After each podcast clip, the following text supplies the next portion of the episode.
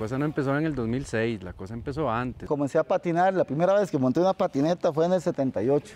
En el 2006, pongamos que fueron las primeras competencias en el caño, ¿ya? Pero eso viene de años atrás, ya, es una escuela que, que, que va floreciendo, va creciendo, la escena se hace más grande, unos van, otros vienen, otros se quedan. Y lo importante es patinarla, porque hay mucho estigma en cuanto a, al longboard.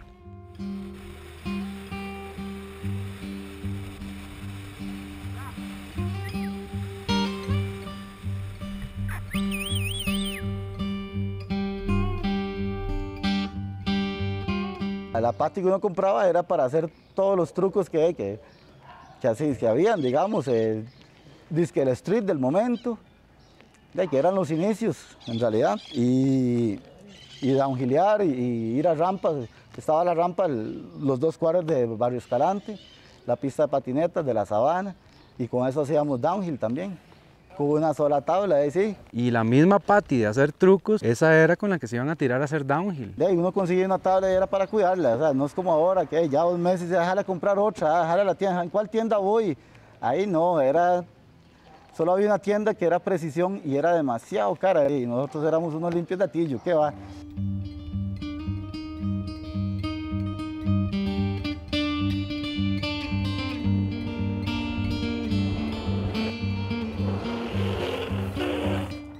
Hablábamos de Calle Morenos. El ingrediente principal ahí son los, carros y está en medio de la ciudad, entonces puede pasar cualquier cosa. El otro día le estábamos dando y venía subiendo un caballo a medio lado y, un carro al otro lado. Entonces es una cosa que se pone a 85 kilómetros en dos toques.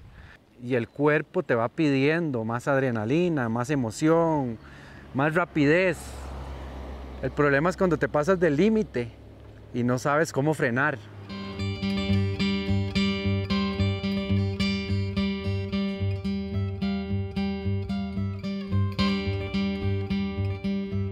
Las mismas subculturas que nacen y, y- y van saliendo conforme van pasando los años, es- hacen divisiones, hacen divisiones musicales, hacen divisiones en las patinetas. Yo pienso que hay que tener una unificación, música, arte, patineta, es un círculo alimenticio. No hay que hacer distinción que un longboard, que un shortboard, que la pati es la pati, es disfrutar el ride porque es ayuda mutua, sentirse uno vivo, eso es skateboarding.